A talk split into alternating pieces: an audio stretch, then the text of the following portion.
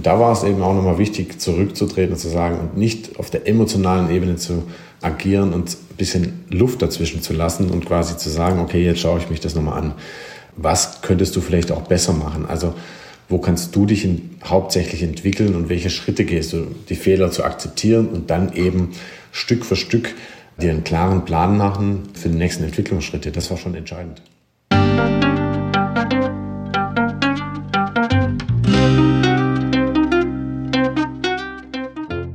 Schön, dass du wieder reinhörst. Ich begrüße dich ganz herzlich bei Ich, Wir alle, dem Podcast und Weggefährten mit Impulsen für Entwicklung. Wir bei Shortcuts laden interessante Personen ein, die uns zu den Themen Selbst, Team und Werteentwicklung inspirieren. Für mehr Informationen zum Podcast und zur aktuellen Folge schau vorbei unter www.ichwiralle.com. In den Shownotes deines Podcast-Players findest du außerdem zusätzliche Infos zum Gast, den Inhalten dieser Folge und zu Shortcuts. Ich bin Martin Permatier und präsentiere dir heute ein Gespräch mit Martin Strobel. Martin Strobel ist ehemaliger Handballprofi, Europameister 2016, Bronzemedaillengewinner in Rio de Janeiro. Seine Erfahrung aus dem Leben als Leistungssportler und Spielemacher bringt er heute als Teammacher und Coach in Unternehmen ein. Er nimmt uns in diesem Gespräch mit in die Höhepunkte und Tiefpunkte einer Sportlerkarriere und reflektiert seinen Prozess der Selbstentwicklung in dieser Erfahrung. Interessant ist das Spannungsfeld zwischen dem individuellen Anspruch, sich durch Leistung zu positionieren und gleichzeitig als Team zu funktionieren. In einer Welt, in der der Platz auf dem Feld durch eine Verletzung schnell verloren gehen kann oder ein Trainer Träume fördern oder zerstören kann. Martin nimmt uns mit und lässt uns hinter die Kulissen blicken, aber auch in die Gedanken und Herzen schauen. Bevor das Gespräch beginnt, noch ein kurzer Hinweis zu unseren Angeboten. Auf ichwiralle.com slash Angebote findest du unsere aktuellen Workshops und Ausbildungen zu den Themen Selbst, Team und Werteentwicklung. Und jetzt wünsche ich dir ganz viel Inspiration und Freude beim Hören. Audio ab.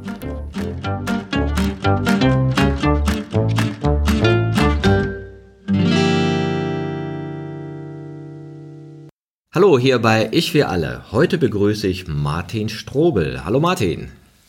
Hallo Martin. Martin, du bist Profi-Handballer oder besser gesagt warst Profi-Handballer. Im Sommer letzten Jahres hast du deine Karriere beendet, aber warst davor Europameister 2006 mit der Juniorenmannschaft, 2016 Europameister. Im gleichen Jahr hast du bei Olympia den dritten Platz gemacht. Und man hat dir die höchste Auszeichnung für Sportler gegeben in der Bundesrepublik Deutschland, das silberne Lorbeerblatt. Und ich habe nachgelesen, du bist einer von den 2134 Glücklichen, die diese Auszeichnung seit 1950 bekommen haben. Also man kann sagen, ein ganz elitärer Kreis. Und ich habe so gefragt, mit wem man dich vergleichen könnte. Und dann sagst du, ja, ich bin mehr so der Rückraum-Spielmacher-Typ, also mehr so der Sebastian Schweinsteiger-Typ. Ja. Man hat dich beschrieben als ruhig fokussiert, fairer Sportsmann, der sich in den Dienst der Mannschaft stellt. Erzähl uns von deiner Profikarriere. Ja, vielen Dank für die Einleitung und da war schon sehr vieles dabei. Ich bin jetzt 34 Jahre alt, werde 35 und habe, wie gesagt, letztes Jahr im Sommer meine Profilaufbahn beendet. Nach 17 Jahren Profi-Handball durfte da sozusagen mein Hobby zum Beruf machen, weil ich von klein auf Handball gespielt habe. Und das ja, eine, eine ganz besondere Leidenschaft und Situation ist. Und was noch ganz entscheidend war oder für mich ganz besonders, ist eigentlich für mein Land spielen zu dürfen. Und das 147 Mal. Also als Nationalspieler da aufzulaufen, das war immer ein ganz besonderer Moment, wenn die Nationalhymne erklingt und mitgesungen werden kann. Und viele, viele Erfahrungen einfach über diese gesamte Zeit in der Profilaufbahn gemacht. Sowohl natürlich Erfolge, aber auch viele Misserfolge, die meistens nicht ganz so oben stehen, wie, wir jetzt aufgezählt haben. Aber ähm, diese Erfahrung gilt es eben auch zu machen. Und deswegen habe ich auch sehr viel aus diesen Misserfolgen oder Niederlagen zum Teil gezogen. Ja. Ja, das ist ja auch ganz spannend. Ne? Auch deine Karriere ist ja dann plötzlich zu Ende gegangen oder nicht ganz gewollt bei der Heim-WM äh, 2019 wo du ja noch dabei warst, hast du dann einen Kreuz- und Innenbandriss bekommen. Ja, und das ist ja irgendwie dann ziemlich fatal in dem Sport. Und dann musstest du dich ja auch umorientieren. Ja, genau. Also ich hatte das Glück, dass ich da nochmal in den Kreis reingekommen bin, in die Nationalmannschaft. War zu dem Zeitpunkt allerdings als Spieler der zweiten Bundesliga aktiv, weil wir ein Jahr zuvor abgestiegen sind mit meinem Heimatverein mit den Ambitionen natürlich wieder aufzusteigen, was wir dann auch taten. Allerdings kam dann eben ja, der Anruf des Bundestrainers, ob ich mir nicht noch einmal vorstellen könnte, da mitzuspielen, was dann eine sehr große Herausforderung war und eigentlich auch ein ganz großer Traum für so ein Turnier zu Hause zu spielen. Und das war es in der Tat auch und es hat auch super funktioniert bis eben zu diesem Zeitpunkt in der Hauptrunde gegen Kroatien und als ich mir dann das Knie verdreht hatte und somit ja knappe elf Monate dann ausgefallen bin. Und da muss man sich natürlich dann schon die Gedanken machen, auch in dem Alter. Ich war damals 32. Wie geht's weiter? Habe mir deshalb im Vorfeld auch schon immer viele Gedanken um die Zukunft gemacht, habe mir ein zweites Standbein eben über mein Studium schon im Fernstudium aufgebaut und war mir bewusst, dass einfach auch der Sport von heute auf morgen vorbei sein kann. Und dann werden einfach Gedankenprozesse nochmal intensiver angestoßen, vielleicht als sonst. Was hast du studiert nebenbei? Ich habe internationales Management studiert über ein Fernstudium. Das hat sich zwar ein bisschen zeitlich hingezogen, aber ich bin froh, dass ich es dann beendet habe. Das machen allgemein schon viele Spieler im Handball so, dass sie nebenbei noch studieren oder die Vereine zumindest etwas anbieten, wo man vielleicht auch in jungen Jahren eine, eine Ausbildung machen kann bei Partnern oder Sponsoren, sodass man eben was Handfestes auch in der Hand hat. Und ja, das war mir immer ganz wichtig und auch von zu Hause aus oder von der Familie stand die auch in jungen Jahren eben die Schule, der Schulabschluss eben zunächst im Fokus, bevor man sich dann auf die anderen Themen konzentrieren kann. Ja, das finde ich auch ganz gut, weil oft denkt man ja so, okay, das sind halt Menschen, so Profisportler, die haben ihre Highlights mit Anfang 20, Mitte 20 und Ende 20, ja, da wird es schon eng. Ja, und dann ist ja auch mal spannend, wie geht dann so eine Karriere weiter? In so Magazinen gibt es ja manchmal so Artikel, was wurde aus unseren Weltmeistern? Ja, und dann haben sie die so von 1954 gezeigt, von 74, von 90.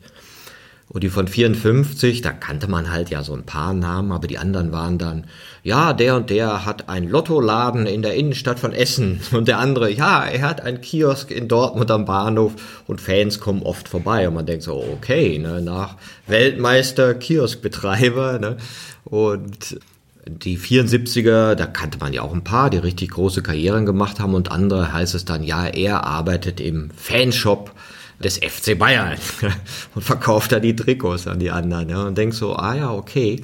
Also man muss da schon mit Bedacht rangehen, aber jetzt sagst du, das wird auch schon von den Vereinen schon als Thema gesehen. Also die lassen dich da nicht ganz allein, ja. Nein, sie lassen einen nicht ganz alleine. Trotzdem ist es natürlich von Person zu Person oder auch von Charakter zu Charakter dann eben unterschiedlich. Und manche machen eben ganz am Anfang, wie gesagt, vielleicht mal irgendwas. Aber wenn dann mal auch zehn Jahre dazwischen liegen, heißt es ja nicht, dass man das, was man damals vielleicht gelernt hat, auch wieder tun möchte. Und äh, so gibt es viele Beispiele, die dann eben nochmal eine erneute Anlaufphase brauchen. Und das wollte ich eben für mich oder habe ich mir irgendwann mal gesagt, nie haben, dass ich dann nach der Karriere dastehe und sage, okay, ich muss jetzt noch mal drei Jahre irgendwas machen, wenn ich es nicht möchte. Also klar, wenn ich jetzt irgendeine Idee habe für was Neues, dann würde ich das schon tun. Aber mein Anliegen war es einfach auch, einen, Übergang zu schaffen, mich mit Themen auseinanderzusetzen, die mich während der Karriere schon ja, interessiert haben und wo ich gesehen habe, okay, das ist für, für die Zukunft auch interessant und deshalb da auch vorbereitet zu sein, ja, also sein Leben quasi selbst in der Hand zu nehmen und seinen Weg zu bestimmen. Das war mir ganz wichtig und eben nicht irgendwann mal in, in der Zeitung zu lesen, der und der macht jetzt das und das. Ich habe das auch sehr stark versucht zu filtern. Also ich war dann nach dem Studium, habe ich ein paar Praktikas, Trainees bei Partnern und Sponsoren von uns absolviert in verschiedenen Bereichen, Industrie, Agenturleben etc., um einfach auch ein Gefühl dafür zu bekommen, was möchte ich denn eigentlich. Ja? Und da hat sich aber auch nochmal herausgestellt, dass es nochmal in eine andere Richtung geht und da bin ich auch sehr dankbar. Und das muss man, glaube ich, für sich so ein bisschen herausfiltern. Mhm. Weil jetzt bist du Coach, Teamtrainer, gibst Workshops und bist auch Keynote-Speaker. Ja, das hat sich alles so ergeben, dass nach dieser Verletzung, ähm, so schlimm diese auch war und das so mit wahrscheinlich auch ein Tiefpunkt war, was für mich in der Situation dargestellt ist, aber dann auch gleichzeitig so einen Gedankenanstoß gab, weil das war eine unglaubliche Zeitreise, die ich da hinter mir hatte, von jetzt nochmal zur Nationalmannschaft innerhalb von drei Monaten mit viel Kritik, mit viel, ja, wieder sich ins Team reinarbeiten, durchzusetzen, Respekt, Vertrauen zurückgewinnen und dann eben zum Schluss so eine brutale Verletzung noch zu erleiden. Das war einfach so, dass mir die Gedanken so durch den Kopf gegangen sind und ja, ich die auch irgendwie niederschreiben musste. Daraus ist ja dann auch ein Buch entstanden und letzten Endes gab das auch nochmal so den Anschub, sage ich mal, äh, zu sagen, damit äh, kann ich mir vielleicht in den nächsten ja, paar Jahren etwas aufbauen, weil eben auch viele Anfragen danach kamen und mir das dann danach gezeigt hat, okay, da ist irgendein Interesse da und jedes Mal auch ein gutes Feedback dazu bekommen habe, dass ich gesagt habe, okay, ich baue mir das jetzt Stück für Stück auf. Ja. Ja, du hast ein Buch geschrieben, das heißt Höhepunkt am Tiefpunkt, extreme Erleben und Chancen ergreifen. Und ich habe es gelesen und muss sagen, es ist ein gutes Sportlerbuch, weil ich auch schon andere Sportlerbücher gelesen habe. Und das hat mir aber wirklich gut gefallen. Ich habe früher mal so Radsportlerbiografien gelesen. Ja. Lance Armstrong, Jan Ulrich, Bernard Hinault, letztendlich vollkommen dröge. Ja, aber meine größte Enttäuschung war, mein Kindheitsidol war Günther Netzer. Und ich dachte immer, total cooler Typ, der hat ja so eine Matte gehabt und wenn es dann so beim Fußballspielen ging, war immer einer, ich bin Franz Beckenbauer und der nächste sagte, ich bin Gerd Müller. Dann sagte ich immer, ich bin Günter Netzer. Der hat lange Haare, der hat eine Disco, der muss cool sein. Habe ich seine Biografie gelesen und gemerkt, nee, da ist ja gar nichts. Also so gar nichts so Prozesshaftes, ja, dass ich so das Gefühl habe, der transformiert sich, der wandelt sich, der ist mit sich im Prozess. Und das fand ich sehr schön, dass du das in deinem Buch transparent gemacht hast, dass man so spürt, einmal, was dich so angetrieben hat, auch als Jugendlicher eben in so ein System reinzugehen, wie den Handballsport oder Profi-Handballsport und auch, wie es dich verwandelt hat, also wie du selber in den Prozess gegangen bist. Und das hast du schön aufgebaut mit so kleinen Stories und dann so deinen Interviewsequenzen und den Lernsachen. Also hat sich deutlich von den anderen unterschieden. Und ich fand besonders spannend, ja, man kommt ja in so einen Sport wahrscheinlich rein oder so eine Profikarriere, weil man einfach gut ist und diese Bestätigung erhält. Ja, genau so war es oder so ist es, glaube ich, heute immer noch. Also du fängst irgendwann an, das zu tun, was dir Spaß macht, gehst dem nach, denkst auch nicht darüber nach. Du bist wie in so einer Art Flow-Zustand in vielerlei Hinsicht. In jungen Jahren äh, machst einfach das, auch vieles, was die Trainer einfach sagen. Sie leiten dich da in gewisser Art und Weise, aber du bekommst natürlich an einem gewissen Zeitpunkt dann schon mit, dass du gut bist, dass du auch vielleicht als Talent gehandelt wirst und dann kommt die nächste Sichtung und dann geht's weiter in die nächste Kategorie und so geht das ja Stück für Stück weiter. Natürlich, und das war auch ganz wichtig, brauchst du auch die Unterstützung der Eltern. Ich glaube, das wäre damals bei uns, also vor allem auch bei mir und meinem Bruder, der auch in dem Bereich ja tätig war und ist, nicht möglich gewesen, ohne die Unterstützung da sämtliche Kilometer zurückzulegen und so. Und trotzdem merkst du dann, okay, der ganze Invest, der lohnt sich, hatte aber trotzdem nie, nie zur damaligen Zeit den Gedanke, das, das machst du mal als Beruf oder das kannst du überhaupt als Beruf machen. Das war einfach, dich hat jede nächste Stufe hat dich irgendwie angetrieben, nochmal ein Stückchen weiterzumachen und es hat dir einfach unglaublich viel Spaß gemacht. Was meinst du, war so der Treiber für dich? War es einfach so die Freude am Sport oder auch so diese Anerkennung, so nach dem Motto, die nächste Lorbeere, der nächste Schritt, das nächste Spiel, die nächste? Ich sag mal sowohl als auch. Also zunächst mal der Sport, weil es in der Gemeinschaft halt unglaublich viel Spaß gemacht hat. Zu Beginn vor allem, ich komme aus einer sehr kleinen Gemeinde, einer kleinen Ortschaft, wo wir eigentlich alle immer alles zusammen gemacht haben. Also sei es im Jugendhaus, sei es im Sport. Also es war immer so eine Gemeinschaft und das hat halt viel Spaß gemacht und auch das Sozialleben sehr stark geprägt. Und nachher aber natürlich auch ein Stück weit diese Anerkennung, die man irgendwo bekommen hat, weil es war klar, wenn man irgendwo hingefahren ist, dann, ja, dann wusste man, okay, da spielt ein guter Spieler mit und es war dann meistens auch nach dem Spiel so, dass man dann entweder gewonnen hat und eine gute Leistung vollbracht aber mir war dann ab einem gewissen Zeitpunkt auch immer klar, alleine kannst du die Spiele nicht immer gewinnen. Also das geht vielleicht bis zur C-Jugend oder so. Und ab der B-Jugend, wenn es in eine höchstere Leistungsebene geht, muss dein Team so gut sein, dass ihr gemeinsam etwas erreichen könnt. Ja, und darum haben wir dann damals schon versucht, auch neue Spieler zu, zu holen. Aber ich bin dann auch recht früh in, im ersten A-Jugendjahr dann den Verein gewechselt und wurde mir da bewusst, dass es dann einfach so weitergehen muss. Ja. Ja, das finde ich ja ganz spannend, dieses, oder paradox könnte man sagen, im Mannschaftssport, dass du auf der einen Seite stehst du für dich alleine und sagst, boah, ich versuche der Beste zu sein, ich will mich attraktiv für den Markt machen, ich will in die Nationalmannschaft. Und auf der anderen Seite weißt du, ohne die anderen kann ich nicht. Ja, das ist aus meiner Sicht oder jetzt auch auf, aus Sicht, wie Hochleistungsteams irgendwo funktionieren, aber so habe ich es auch kennengelernt, auch bei mir selber, beginnt es ja oftmals bei einem selbst. Ja? Also wenn ich meine Leistung bringe, dann ist das schon mal die Voraussetzung, dass man als Gesamtes einfach schon mal besser agieren kann. Ja? Und das ist das Paradoxe, dass man natürlich dieses Ego haben muss und da ist auch die Durchhaltevermögen gerade auch im Profisport gefragt, aber dann auch zu einem gewissen Zeitpunkt eben auch wieder zurückblicken muss und zu sagen, okay, die Situation zu erkennen und dann das Ego auch mal von Stück zur Seite zu stellen, damit alle, wir alle davon profitieren. Ja, das, das gehört auch dazu. Ja, das ist spannend. Ein äh, guter Bekannter von mir, Uwe Rotermund, den hatten wir auch ja mal als Podcast-Gast, der hat mal gesagt, Vertrauenskultur braucht auch eine Leistungskultur. Und das fand ich ganz interessant, weil er hat mehrfach Great Place to Work gewonnen und hat wirklich eine tippitoppi Kultur, hat auch ein Buch darüber geschrieben, Glücklich führen. Und hat aber irgendwann gemerkt, ja, wenn ich immer nur auf Vertrauen einzahle und hey, soll uns allen gut gehen, hm, irgendwie reicht das nicht. Sondern es braucht auch die Basis der, der Leistung, ja. Und, und jetzt kann man ja so sagen, ja, manchmal sagt man, ja, okay, dieses Leistungsideal so betonen, ja, ist auch nicht so angenehm, ja. Und äh, gerade dann auch noch in so Leistungssport, wo es ja immer top, top, top geht, ne. Wie siehst du so diesen, ich sag mal, scheinbaren Widerspruch zwischen Vertrauenskultur und Leistungskultur?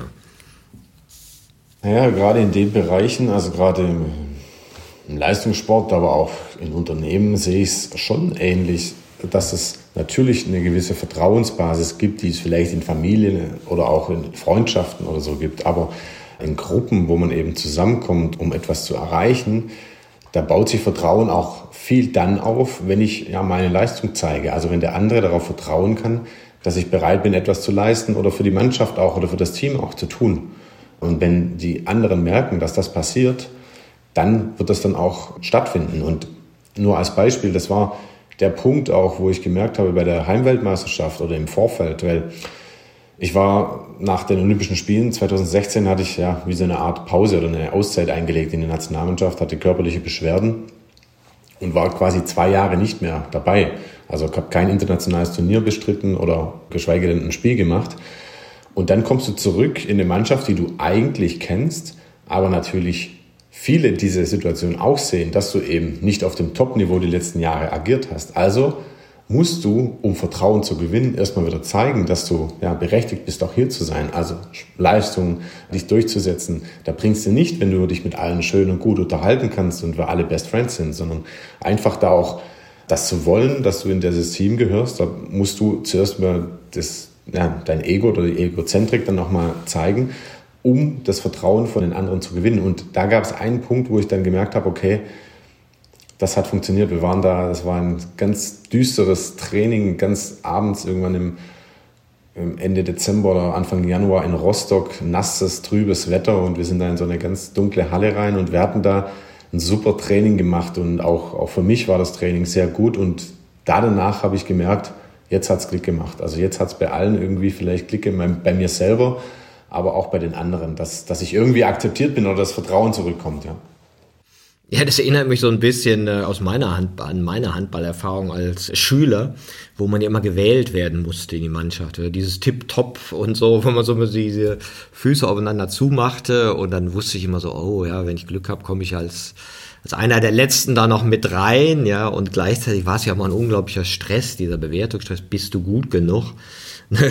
Was ja auch nicht so einfach ist. Oder wenn ich mir jetzt so diese Teams vorstelle mit so Profi-Handballern, sind ja mächtige Typen, ja, und große Klötze und jeder versucht jetzt irgendwie zu zeigen, was er drauf hat. Gibt es da überhaupt Raum für sowas wie emotionale Führung, Verletzlichkeit, sagen, wie es dir wirklich geht, oder haben dann schon alle eher die Deckung oben? Also es ist in der Tat so, dass es in den Bereichen, denke ich, noch viel Entwicklungspotenzial gibt, was das angeht. dass wir natürlich auch mal emotional sein können, das weiß ich, aber es wird, denke ich, zu selten auch gezeigt, weil natürlich der Sport sehr hart ist, sehr männlich ist, man immer auch dafür gerade stehen muss und das auch zeigen muss, sehr körperlich. Und da ist nicht so viel Raum auch für Verletzlichkeit, obwohl es dem einen oder anderen, glaube ich, in vielerlei Hinsicht mal gut tun würde, sich auch in Anführungszeichen verletzlich zu zeigen, weil dann eben auch andere Prozesse wieder angestoßen werden. Und ich glaube, da gibt es noch Entwicklungspotenzial, A bei den Spielern, also intern in der Führung, in der Teamführung an sich, bei den Spielern, bei den Führungsspielern, äh, bei Kapitänen etc., aber auch natürlich, was die Trainerseite angeht oder die Vereinsseite, dass man da einfach mehr, noch mehr in den Austausch geht oder auch auf Feedback-Kultur achtet. Und äh, da kann man, glaube ich, noch viel lernen, auch aus dem Managementbereich. Das würde mich ja auch interessieren, wie du so die Unterschiedlichkeit von Trainern, also Führungspersönlichkeiten erlebst.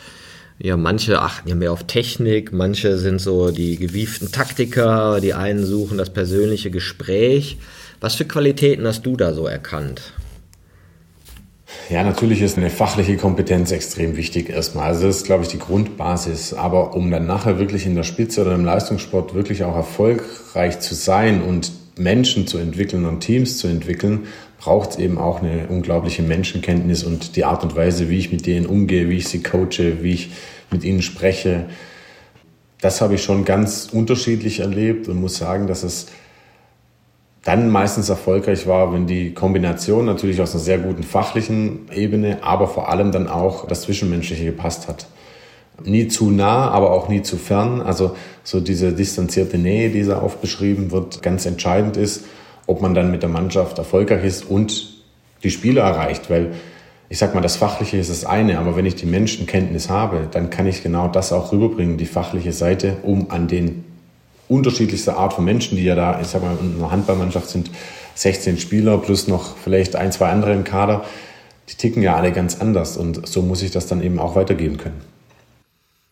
Was mir auch so auffiel, dass man so sagt, dass in solchen Welten auch noch Hierarchien viel stärker gelebt werden als vielleicht in der, in der Arbeitswelt. Ja, also wenn du neu bist, darfst du dich schön hinten anstellen, Kisten schleppen, ja, und das auch viel Status, wer ist wie lange dabei und so weiter. Hast du das auch so erlebt? Ja, also ich sag mal ganz früher, man soll, will ja nicht so viel und früher war alles besser oder alles anders und nehmt euch mal ein Beispiel daran, aber es war in der Tat noch sehr anders. Also ich war ja, da ich sehr früh schon in den Leistungssport reingekommen bin, mit 16, 17, auch in die Ebene, war ich sehr lange auch der jüngste Spieler in vielen Bereichen. Also das hieß Kisten schleppen, Wasser, Getränke, alles mit ins Training nehmen, Bälle etc. Und nur als Beispiel, früher war es noch nicht so, dass man in der Halle, also auch im Profitum, immer Wasser hatte. Da musste jeder entweder was mitbringen oder man hatte halt jemand, der was mitgebracht hat. Und wir haben dann früher sogar immer von zu Hause unsere Getränke gelagert, also sind zum Sponsor oder so und haben da die Kisten geholt dann hatten wir aber in der Halle keinen Platz zum die Kisten lagern. Dann war unser ganzer Keller bei meinen Eltern voll mit Wasserkisten, mit Glasflaschen, also auch noch, die mussten dann zu zweit oder zu dritt dann immer in die, in die Halle jeden Tag getragen werden. Also da waren schon witzige Geschichten dabei und Hierarchien wurden da schon ganz anders gelebt, als es heute im Sport noch teilweise getan wird, aber schon auch noch wieder gewandelt hat. Und das habe ich für mich auch irgendwann mal beschlossen, dass ich das in meiner Art, wie ich dann nachher mit meinen Spielern umgehen möchte oder getan habe, auch ändern möchte. Ja. Ja, das fand ich auch sehr interessant, wie du das in dem Buch beschreibst, dass du dann irgendwann so merkst, mh, hm, irgendwie das Gefüge reicht dir nicht oder sagen wir so, du hast dich dann neu erkannt. Und ich glaube, eine so eine Sache war, dass du zurück bist zu deinem Heimatverein. Ja, und dich dann auch nochmal gespiegelt hast und gemerkt hast, ach, ich bin ja gar nicht mehr der, der ich mal war. Ja, genau. Ich hatte früher viele Optionen standen mir zu einer gewissen Zeit offen und ich, es hat vieles funktioniert. Es ging eigentlich sehr steil immer bergauf und sehr linear. Und irgendwann war es so ein Punkt, da bist du Nationalspieler geworden, hast Turniere gespielt, ich sag mal, noch keine Erfolge, aber so die ersten Schritte dahin gemacht und trotzdem kam dann mal so ein Bruch und dann schleichen sich so Routinen oder so Zufriedenheiten vielleicht auch ein und da gab es auch niemand in dem Moment, wo mir das ein bisschen geleitet hat. Ich war zwar immer sehr selbstkritisch, ja, aber immer zu emotional und kritisch in der Situation. Und habe gedacht, ich muss anders trainieren, ich muss anders das machen, ich muss anders das machen, noch mehr Video oder was auch immer. Aber dass man sich mal ein bisschen rausnimmt von der oberen Perspektive darauf blickt, das hat mir so ein bisschen gefehlt. Und dann hat sich das aber so stetig entwickelt und darum gab es dann auch nochmal den Schritt zurück. Ich wollte nochmal zurück in ein Umfeld, nicht direkt, wo ich mich behütet fühle, sondern wo ich mich vielleicht eine gewisse Sicherheit habe, weil ich gewusst habe, aus dieser Sicherheit habe ich damals eine sehr große Stärke entwickelt. Und darum bin ich zurück zu meinem Heimatverein, obwohl dann auch dort wieder natürlich nicht das Gleiche war oder vorhanden war, wie es vor fünf Jahren noch der Fall war. Also die Menschen waren anders, das Team war anders, ich habe mich aber auch verändert. Und so war das auch erstmal nochmal ein Prozess, dort anzukommen, der mich aber trotzdem dazu ja, gebracht hat, die eigene Leistung, da wären wir wieder beim Ego ein bisschen, zu stärken und dann auch wieder für die Nationalmannschaft besser zu empfehlen, sodass ich nachher in diesen Kreis auch wieder reingerutscht bin, mehr. Ja. Ja, das fand ich interessant, wie du das jetzt auch beschreibst, dass du sagst, ah, ich brauchte noch mal so eine andere Perspektive, also mal, mich noch mal von außen sehen, weil so wie ich es verstanden habe, war das ja auch dann der Zeitpunkt, wo du dich für Coaching interessiert hast und wo du dann angefangen hast, hm, ja, meine eine eigene Subjektivität reicht vielleicht nicht, um mich so in meiner Vollständigkeit zu erkennen. Vielleicht nehme ich mir mal einen Coach. Ja, also ich hatte in der Tat immer wieder Mentoren und Begleitpersonen dabei, mit denen ich mich über solche Themen ausgetauscht hatte, die mir aber vielleicht in mancherlei Hinsicht auch ein bisschen zu nahe waren oder wo ich es nicht richtig einordnen konnte, mich da zu öffnen. Und trotzdem habe ich mich mit den Themen stärker auseinandergesetzt, also auch viel gelesen, äh, mir Vorträge angeschaut, ich sag mal, einfach Informationen beschafft, weil es mich das ganze Thema interessiert hat. Und irgendwann habe ich dann auch tatsächlich auch angefangen, habe jemand gefunden, mit dem ich dann auch zusammengearbeitet habe. Und ab dort war es dann auch nochmal eine ganz andere Entwicklung. Das fand ich auch interessant. In deinem Buch gibt es ja einige Literaturtipps. Und da finden sich Simon Sinek, Start with Why, Sebastian Purps Pardigol und äh, Gerald Hüther, Führen mit Hirn.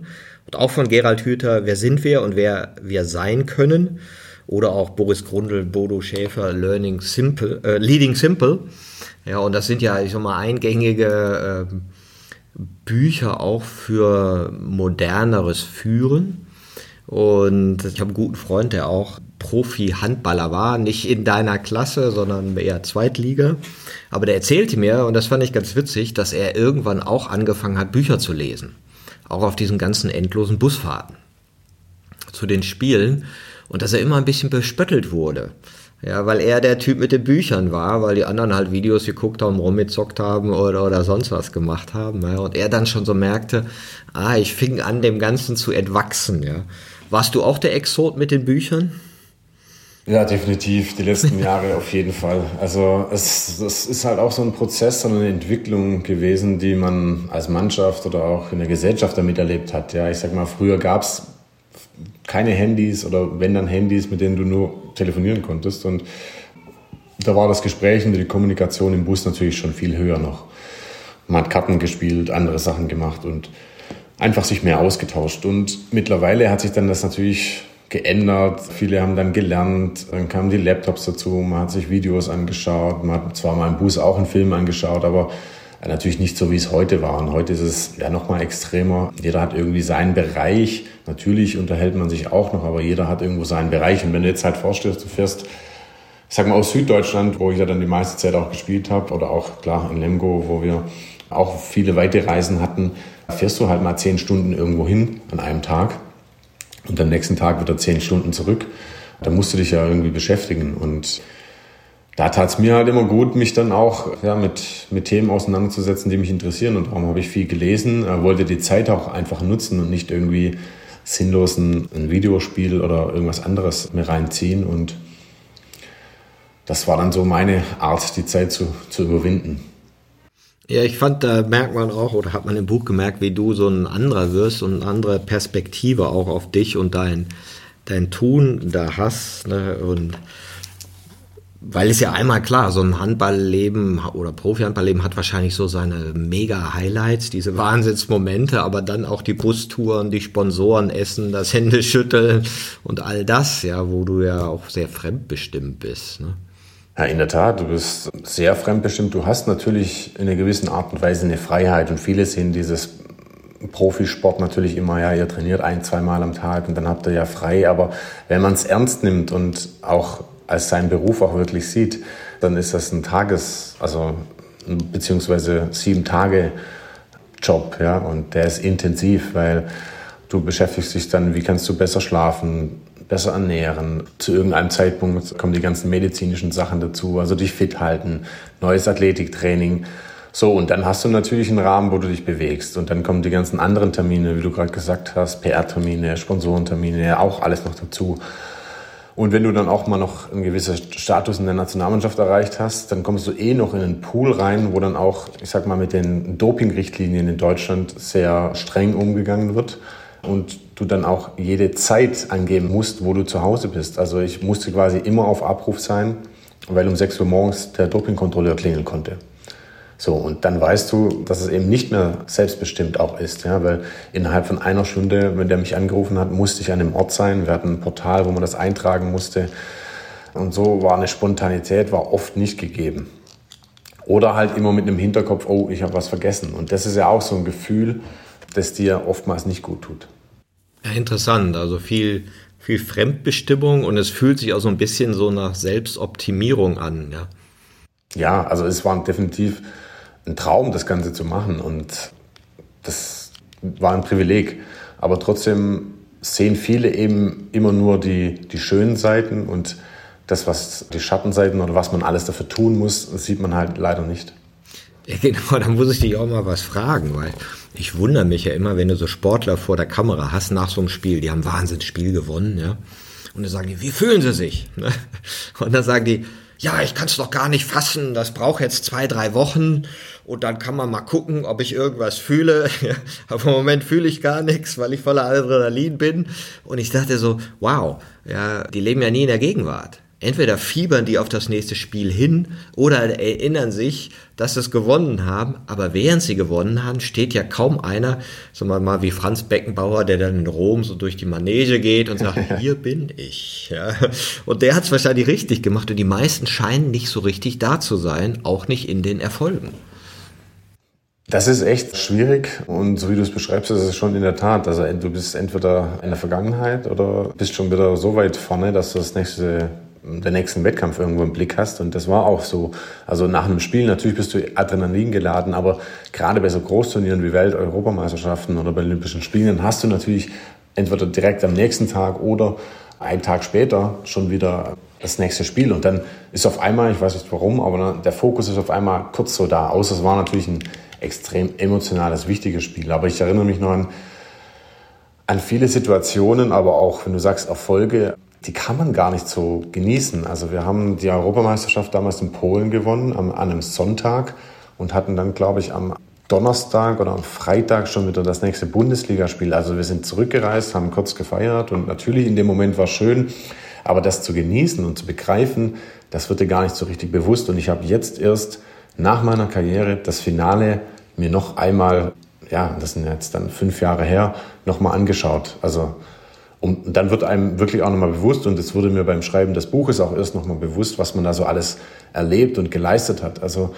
das ist schon ein Punkt, dass du den Erfolg irgendwie sofort, du weißt, du hast was erreicht, aber dann geht es sofort wieder weiter. Und das ist dann natürlich in der Art und Weise dann ein bisschen schade, ja. Aber das finde ich interessant. Also wenn du dir jetzt dich anschaust, vor fünf Jahren, du im Finale gewinnst das, Kannst du dich dann von innen erinnern? Also weißt du noch, wie es sich angefühlt hat, auf dem Platz zu sein? Ja, das weiß ich noch. Also das war schon ein brutaler Moment, ähm, weil also auf dem Platz zu sein auch, bestimmte Situationen, aber vor allem eine Situation, wo wir dann auf dieses Podest hochgelaufen sind, kurz vor der Pokal- oder, oder Schalenübergabe und der Medaillen. Da war für mich so so eine Befreiung da, endlich was geschafft zu haben, für das du jahrelang eigentlich viel investiert hast. Ja? Und wo du eigentlich vielleicht schon gehofft hast, wie du vorher gesagt hast, normalerweise erlebt man sowas ja Anfang der 20er und jawohl. Und bei uns war das ja in der Tat auch vielleicht oder in meinem Jahrgang so. Wir haben viele Sachen am Anfang auch gewonnen mit U-Nationalmannschaften, U21 Europameister, Vize-Weltmeister. Und irgendwie dachte man, okay, das läuft so weiter. Aber dann hat es zehn Jahre eigentlich gedauert, bis man so einen Erfolg dann auch nochmal auf einem Profi, also im A-Nationalmannschaftskader feiern darf. Und diese Befreiung, die, an die erinnere ich mich ja, jeden Tag und dieses Gefühl, das werde ich nie vergessen, so endlich. Für diesen Moment hat sich alles gelohnt, was du die letzten, eigentlich seit deinem vierten Lebensjahr da rein investiert hast. Ja. Und was würdest du sagen, hat sich da befreit in dir?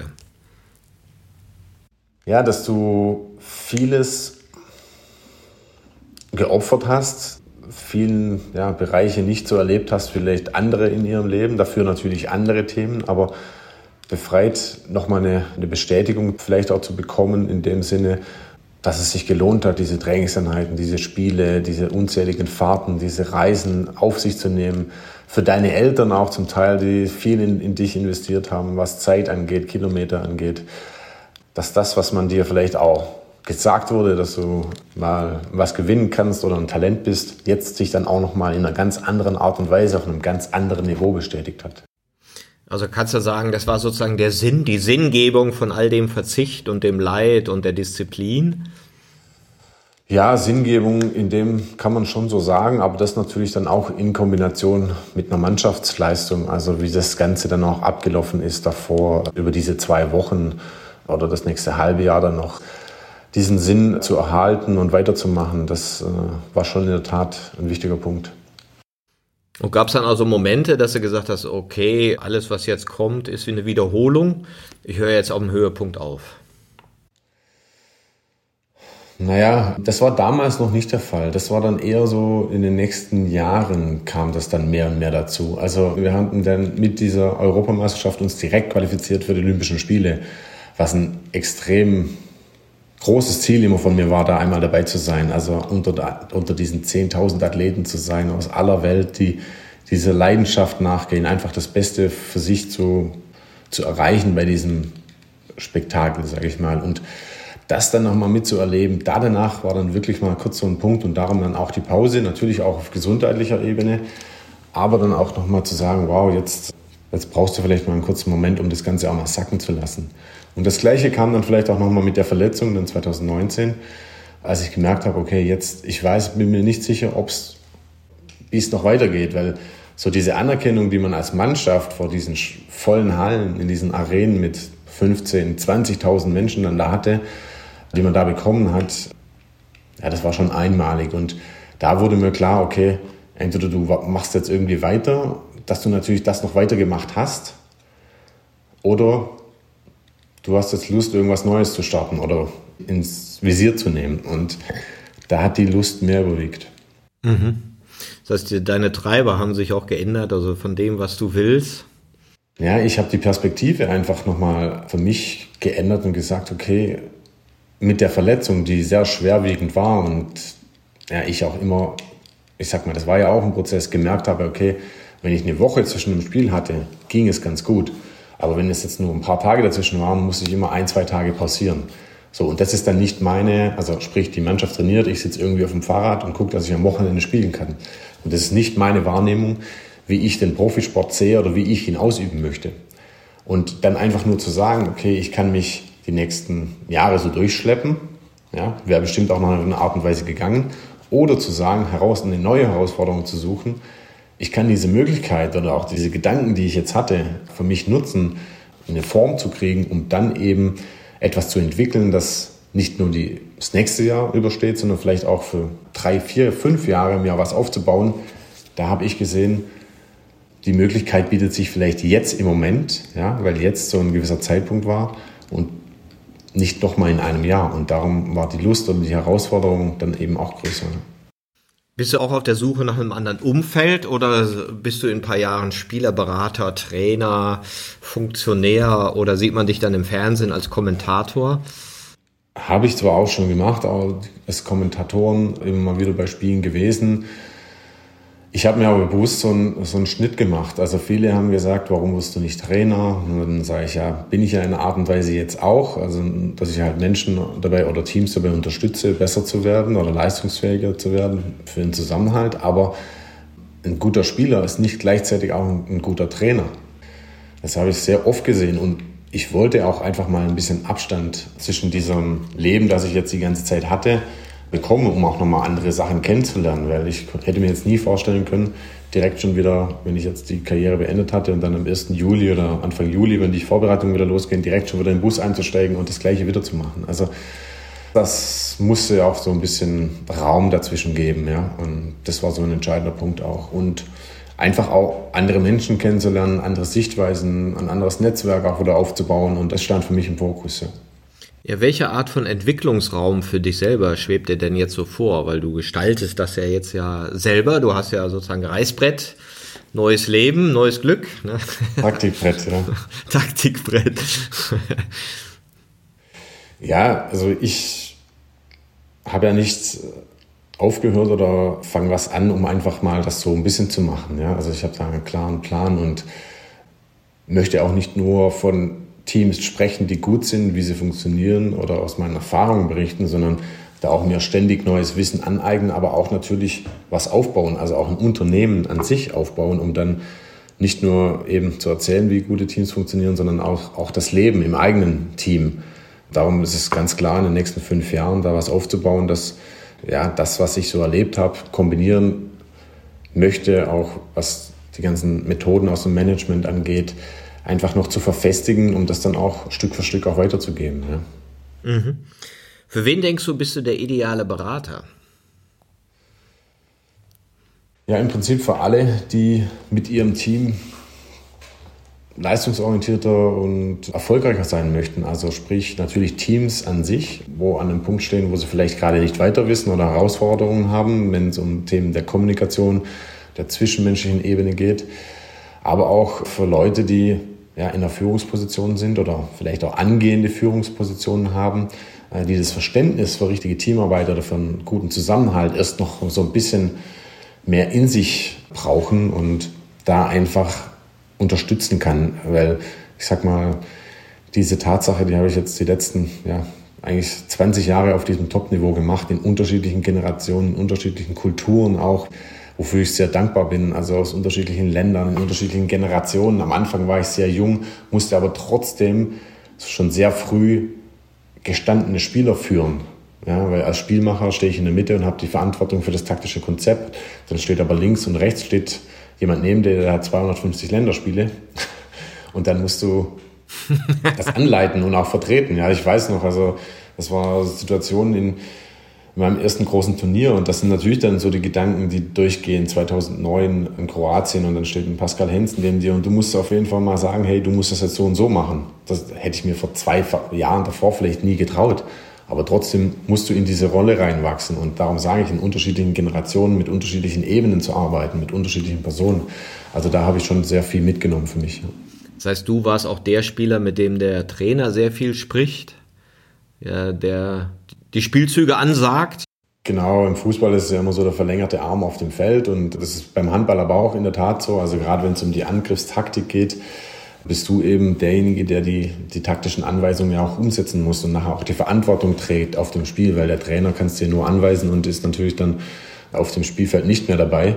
Somit hast du die Gedanken, du die Ideen, das zu gestalten und einzusetzen, ja.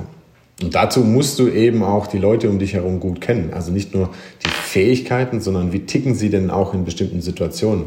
Weil ich hatte viele Spieler, die vielleicht in weniger druckvollen Situationen extrem gut waren. Aber ich wusste auch bei Spielern, die brauche ich in den letzten paar Sekunden nicht in den Wurf reinzwingen, weil sie dann vom Stress oder vom Druck nicht äh, funktionieren. Das heißt, du brauchst ein Menschenbild. Wem kann ich jetzt welche Aufgaben geben? Wer braucht welche Art von Ansprache? Wem kann ich mit einem Augenwink kommen und wem muss ich irgendwie klar sagen, tu dies, tu das, tu jenes? Ja? Ja, genau. Also das muss der eine, der braucht mehr ein Zeichen, ja, also wirklich optisches Zeichen. Das, wir hatten da viele Sachen. Der andere braucht eine klarere Ansage, also vielleicht nur ein, zwei Wörter. Und da ist es eben auch so, dass man auch viele andere Erfahrungen gemacht hat, weil ich sage mal, mache ich ein Zeichen zu dem, der es aber nicht kapiert hat oder nicht verstanden hat, dann fliegt der Ball halt ins Aus. Und so hatte ich unzählige Momente, wo ich gedacht habe, okay, das darfst du so nicht mehr machen. Mhm. Ich habe mir sagen lassen, ihr habt dann auch so eine Geheimsprache als Handballer, so, wo ihr Spielzüge ansagt mit Städtenamen. Ist das so? Ja, Städtenamen, Ländernamen, Fantasienamen, also ganz unterschiedliche. Sagst Italien und alle wissen, ah, der Ball wird rechts außen landen oder so. Ja, im Optimalfall ist es so, aber manche verwechseln dann auch Italien mit, mit, mit Spanien und dann ist das halt nicht mehr der Fall. Ja? Also das, und das ist genau der Punkt. Das auch ein bisschen zu differenzieren. Wenn man jetzt nur nach Ländernamen geht, zum Beispiel, da tun sich manche schwer, das dann zuzuordnen. Krass. Und die brauchen dann vielleicht mehr Zahlen. Also in manchen Vereinen oder auch Zeiten in der Nationalmannschaft gab es nur 1, 2, 3, 4, 5 und dann 1a, 1b, 3 kurz und solche Sachen. Das geht dann bei manchen einfach besser ins Gehirn, wie zu sagen, wir spielen Doppel Deutschland links oder Lemgo rechts oder sowas. Mhm. Witzig. und du hast ja selber auch Coaching genommen und hast dich dann auch für Mentaltraining interessiert und Visualisierungstechnik. Und das fand ich ganz spannend. Das hat sicherlich nicht jeder gemacht in deinem Umfeld, sondern, oder ich weiß es nicht, warst du da Exot mit diesen Sachen? Ja, teils, teils. Also man hat sich, nah, man hat sich in, mit einer gewissen Zeit schon mehr mit den Themen auseinandergesetzt. Ich habe relativ früh allerdings schon mit dem Thema auch Berührungspunkte gehabt, habe das dann aber nochmal später dann stärker eingesetzt und wie du auch gesagt hast, dann auch nochmal ein Coaching mit jemand gemacht, wo, wo mich auf dem Weg irgendwo auch begleitet hat, auch offener zu sein als Mensch. Ich galt immer oder gelte vielleicht immer noch als sehr introvertiert, wo sich manche gewünscht hätten, dass er sich mehr aus sich rauskommt. Ich hatte dann so einen Punkt über dieses Coaching auch mit mehr Offenheit ja, zu zeigen und das tat mir unglaublich gut. Und dann auch die Themen einfach vorausschauender zu visualisieren, mir klar zu werden, die Abläufe nochmal zu prägen, aber auch mit den Menschen mehr in den Austausch zu gehen. Und das, das hat mir sehr geholfen zu dem Zeitpunkt. Weil du schreibst ja auch, dass du gelernt hast, dich mehr als Ganzheit anzuschauen und auch so Aspekte zu betrachten, die dir vielleicht vorher noch so ein bisschen verborgen waren.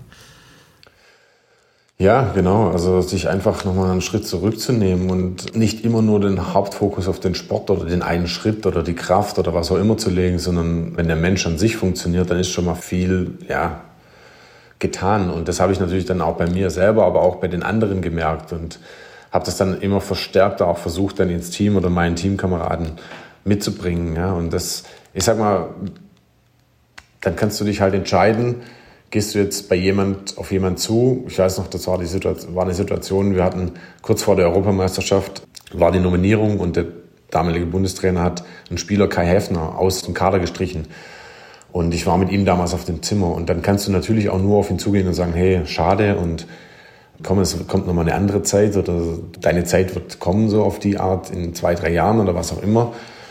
Aber ich habe da irgendwie gespürt, dass er sehr wichtig für uns wird, warum auch immer, und habe gesagt, hey, du kommst noch mal, also das wird passieren. Wir kommen, ich habe ein paar Turniere gespielt davor schon und wusste, wir haben Verletzungen, wir müssen auf Spieler zurückgreifen und die Zeit kam dann auch und es hat sich jemand verletzt und er kam zum Halbfinale und hat uns ja dann ins Finale geworfen und im Finale sieben Tore geworfen. Ich will jetzt nicht sagen, dass ich das ja erahnt habe, aber ich habe halt seine Qualität gesehen und wusste, dass wenn die Nachnominierung kommt, dass er mit Sicherheit da dazu stößt und wollte das aber in diesem Moment ihm eben auch mitteilen, ja, dass er von mir Bescheid weiß, dass er volle Rückendeckung hat für das Ganze. Ja. Ja, das fand ich auch ganz bewundernswert, dass äh, also diese Einstellung, die scheinbar zum Profisport dazugehört, also auch Eigenverantwortung zu übernehmen, weil du ja für deine Leistung äh, gerade stehen musst. Ne? Und das erinnert mich an die Story mit Michael Schumacher und Willi Weber. Die habe ich in meinem Buch auch mal geschrieben, wo Michael Schumacher die ersten Testfahrten gemacht hat und schrottet den Wagen. Und geht halt zurück zu Willi Weber und sagt, äh, sorry, ich habe einen Fehler gemacht, ich habe den Wagen geschrottet. Und da wusste Willi Weber, das ist mein Mann. Weil er meinte, alle vor ihm immer gesagt, da war was kaputt, die Reifen stimmten nicht, auf der Fahrbahn lag was und haben die Verantwortung abgegeben. Und Michael Schumacher war der Erste, der sagte, nee, war mein Fehler. Ich habe ihn geschrottet, tut mir leid, ich glaube, sie werden mich nicht nehmen, das war's jetzt für mich. Ne? Also diese, diese Fähigkeit, den Fehler bei sich zu suchen, das fand ich in deinem Buch auch in manchen Anekdoten interessant, dass du dich ja mal gefragt hast, was hätte ich besser machen können. Und man kann natürlich immer sagen, der Trainer ist ein Arsch, ja, die anderen sind blöde und so weiter.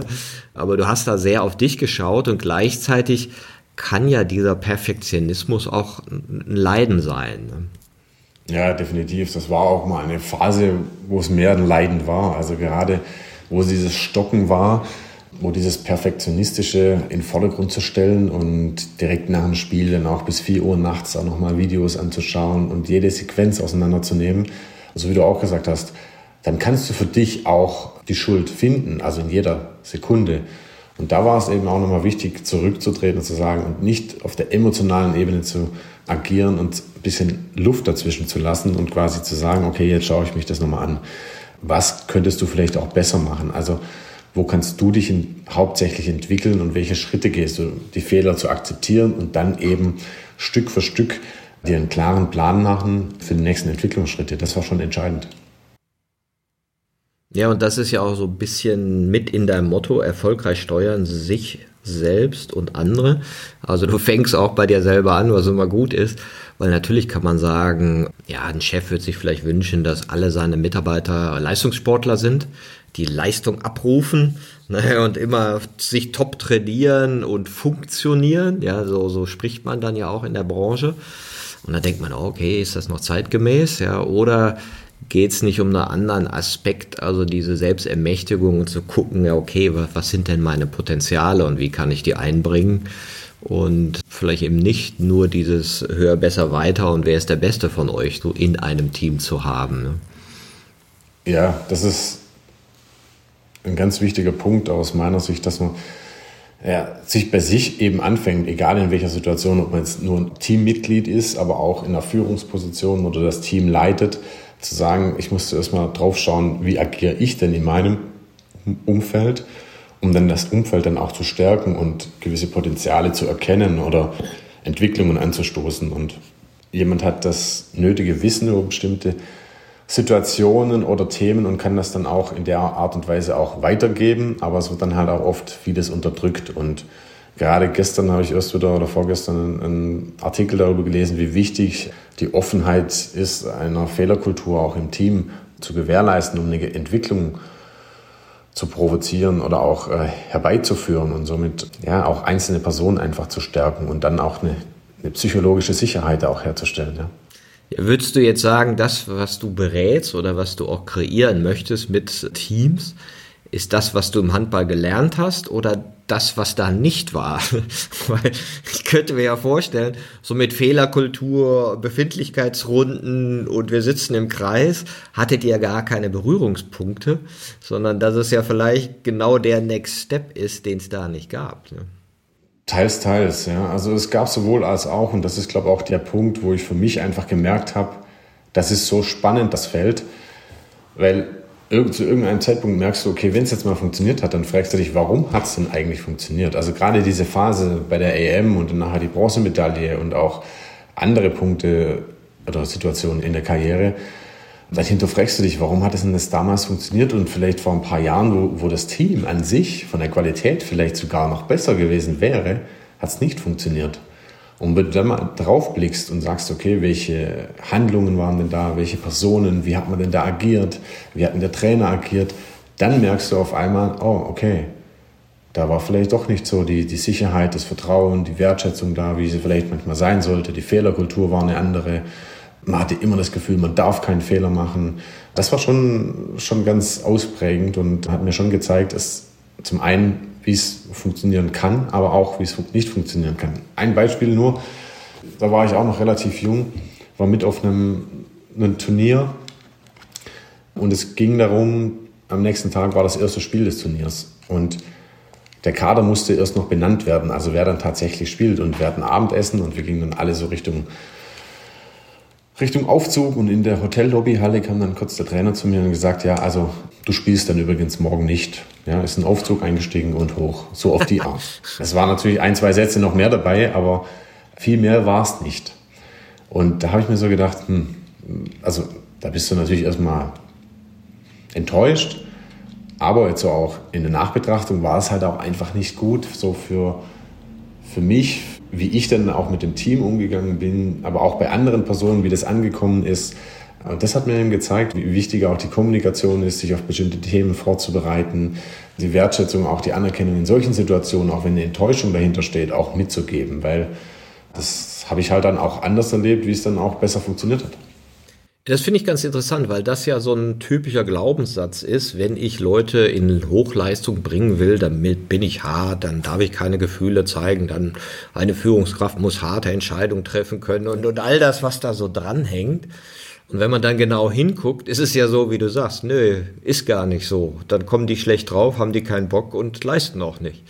Ja, also es, man muss eben immer differenzieren, mit wem sprichst du und wie sprichst du es vielleicht an dass bei manchen vielleicht eine gewisse Härte dazugehört oder ein bisschen ein stärkerer Ton angebracht ist in manchen Situationen, kann ja auch hilfreich sein. Aber vom Grund auf braucht der Mensch immer eine Basis, wo er sich auch wohlfühlt, um dann leistungsfähig zu sein. Ja? Und wenn ich die von Beginn an irgendwie zerstöre, dann braucht es sehr lange, um diese Basis wieder aufzubauen. Und im Sport hat man halt nicht sehr lange. Also da ist dann halt, da geht ein halbes Jahr extrem schnell vorbei und dann heißt, er bringt keine Leistung und ah, jetzt hat er sich mal eingelebt oder was auch immer. Und das sind ja auch so, so Punkte, wo man sich immer fragt, ja, warum kann der Spieler hier gut spielen und dann wechselt er und dann irgendwo anders spielt er schlecht. Beispiel vielleicht auch Mario Götze, ja, der beim BVB extrem gut war, dann diesen Schritt zu Bayern gemacht hat und da haben viele Bereiche mit Sicherheit nicht so gepasst, ja, sei es Umfeld, sei wie hat er sich wohlgefühlt, wie kam er mit dem Trainer zurecht. Aber das hat ja alles eigentlich damit zu tun, welchen Raum habe ich, mich wohlzufühlen und Leistung zu bringen. Ja? Und natürlich war auch öffentlicher Druck wahrscheinlich dabei, aber das sind einfach so Punkte, wo ich selber auch bei mir oder bei anderen gesehen habe, ja, die da einfach dazugehören. Ja. Kannst du dir denn vorstellen, dass modernere Managementmethoden auch im Profisport eine Chance hätten? Oder würdest du sagen, nee, das Ding ist so auf Leistung, auf Kampf, auf Rivalität angelegt, die kann man nicht anders führen, da musst du so ein bisschen dieses militärisch-hierarchische machen, weil das fragen sich auch mal Unternehmer, bringen mir diese neuen Methoden was? Oder brauche ich nicht doch diese Hochleistungssportmethoden? Also ich denke, dass man es sehr gut integrieren kann. Also wie gesagt, es kommt dann immer auf die Mannschaft an, aber das hat sich ja in den letzten Jahren gewandelt. Also wenn ich die Trainer auch sehe von vor zehn Jahren, sind es nicht mehr die, die jetzt heute am Seitenfeld stehen. Ja? Also fachliche Expertise ist dazugekommen, aber auch viele Trainer, die vielleicht nicht auch auf dem Niveau gespielt haben. Also brauchen sie eine andere Art auch der Führung für die Spieler, dass sie diese fachliche Kompetenz rüberbringen können. Und Deshalb glaube ich, dass es extrem wichtig ist, dass man neuere Themen und neuere Methoden auch integriert, weil die Gesellschaft wandelt sich, die Menschen wandelt sich. Man kann sehr viel, glaube ich, aus dem Management noch übernehmen, was auch Kommunikation angeht, kurze Zusammenkünfte angeht, Feedbacksrunden angeht. Du bekommst zwar ständig Feedback, das hatte ich vor kurzem auch mal gesehen, oh, dass jemand aus dem Management gesagt hat, okay, im Sport kriegt man immer so viel Feedback und das ist ja gut. Also im Prinzip hast du ja nach jedem Spiel eine direkte Analyse und es wird gesagt, ja, es war gut oder schlecht. Aber oftmals halt auch nur im Mannschaftsraum stattfindet, also als Team. Und als Einzelner nur mal kurz so nebenbei. Und da fällt es dann trotzdem aber auch nochmal ein direktes Feedback zu gehen. Was war denn gut oder welche Hilfestellung kann ich denn zusätzlich für die Woche noch bieten und so. Also da können wir schon noch viel lernen, meiner Meinung nach, wo man auch so modernere Themen einfach besser platzieren kann. Ja. Darum ist es auch meine Vision oder mein, mein Ansatz eben zu sagen, ja, es braucht auch leistungs- und führungsstarke Teamplayer, weil natürlich der Leistungsgedanke irgendwo vorhanden sein muss, egal ob es im Leistungssport ist, aber auch im, im Managementbereich. Ja. Genau, du hast diese Transformation gemacht vom rein, ich sag mal, dem, der sich selbst optimiert, zu dem, der sich reflektiert und zu dem, der dann auch anders führt und das jetzt auch anbietet. Und das war eine schöne Stelle in deinem Buch gehabt, wo dein Sohn dich fragt, ich glaube, du hast zwei Söhne, ne? und ein kleiner sechsjähriger Sohn dich fragt, für wen du das Buch schreibst oder ob du es für ihn schreibst. Und du sagst, ja. Fand ich total süß. Ja, das, er hat mich da irgendwie überrascht. Er kam dann irgendwann kurz zur Tür rein und ich war am Schreiben und hat sich dann so interessiert gezeigt und gefragt, ja, für wen schreibst du das eigentlich oder so. Ja, und dann bin ich selber erstmal so auf die Idee gekommen, ja, für wen schreibe ich denn das? Und dann war man, natürlich denkt man ja für viele Menschen, die es vielleicht lesen möchten, aber im Kern geht es mir dann darum, wenn er das mal, habe ich mir dann so die Gedenken gehabt, wenn er das irgendwann mal in der Hand hält und nur eine Sache für sich und sein Leben daraus gewinnen kann, dann hat sich der Aufwand für mich schon gelohnt. Und das möchte ich einfach auch meinen, meinen Söhnen dann mit auf den Weg geben. Ja. Ja, wunderbar. Und das können wir auch den Hörern mit auf den Weg geben. Ich danke dir für die vielen Inspirationen und ich glaube, da war vieles dabei, was der eine oder andere mit auf den Weg nehmen kann. Und wer sich noch tiefer inspirieren möchte, kann auf deine Homepage gehen, Martin Strobel, oder auch dein Buch Martin Strobel, Höhepunkt am Tiefpunkt lesen.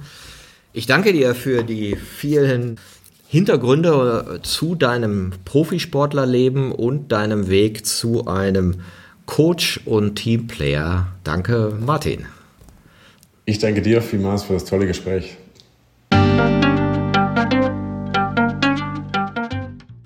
Das war eine Folge von Ich, wir alle, dem Podcast und Weggefährten mit Impulsen für Entwicklung.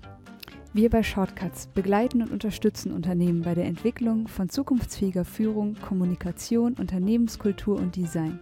Mehr Infos zu unseren Angeboten, zum Podcast und der aktuellen Folge findest du unter www.ichwiralle.com. Wir freuen uns über dein Feedback zur Folge und deine Bewertung des Podcasts bei iTunes. Bitte stell uns gerne Fragen zum Podcast und mach Vorschläge für Themen und Interviewpartner, die dich interessieren würden. Und zu guter Letzt, schau gerne bei uns in Berlin-Kreuzberg vorbei. Wir lieben Besuch.